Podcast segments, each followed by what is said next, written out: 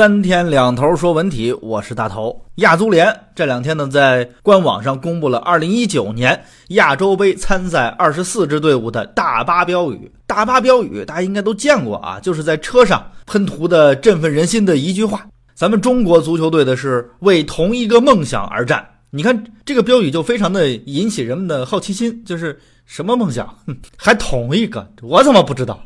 之前国足的候选标语有三个啊，另外俩一个是飞龙在天，中国骄傲，还有一个是勇气、坚持、并肩奋进啊。你看这仨这么一比，那还是为同一个梦想而战嘛，对吧？毕竟输赢都好交代，是吧？其实我觉得这种标语啊，应该征求一下我们的意见，集思广益才能出好的作品。你要让我说，那我觉得适合国足大巴标语的只有一句话。就是临时停车，请多关照。没有啊，其实大家都知道我们在亚洲杯的梦想，那除了夺冠没有别的，是吧？而且要堂堂正正的夺。我们见过太多的为了夺冠呀，为了争一场胜利不择手段的人。比方说前不久短道速滑世界杯阿拉木图站一千五百米半决赛，大家都知道啊，韩国选手右下黑手。那叫崔智炫，直接伸手把咱们中国选手李璇啊一下给推了出去。虽然最后取消了崔智炫的成绩，但是李璇的状态也受到了影响，没能拿到理想的成绩。但是韩国选手也不是头一回做这种违反体育道德的事情了啊，而且人家也不止局限在这短道速滑这一个项目上。我也不是在一味的指责韩国啊，这体育无国界，没有体育道德的事情其实也无国界啊。咱们可以回到中国来看一眼，这两天苏州世界搏击王者争霸赛啊，就出现了很神奇的一幕：中国的拳手封永松对越南的拳手阿坤就使出了一记高扫腿，对手愣了一下，然后痛苦的倒地。但是从另一个视角，我们看到啊，这个封永松的踢腿啊。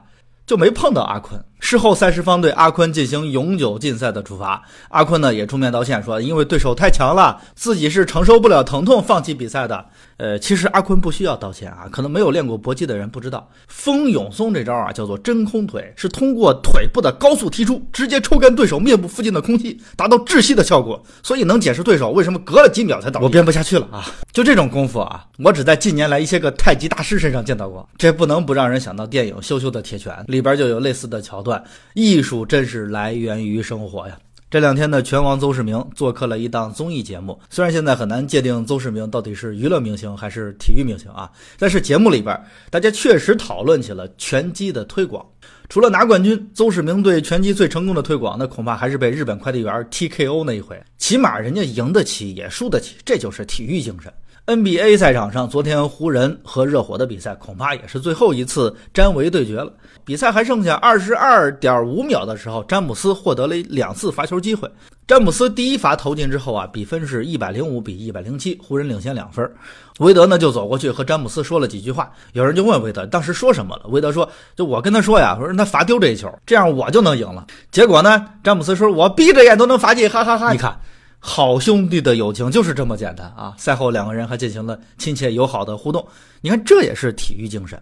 咱们回到开始，为了同一个梦想，其实是什么梦想呢？其实是对体育的这份着迷。虚假的强大，往往也是最脆弱的。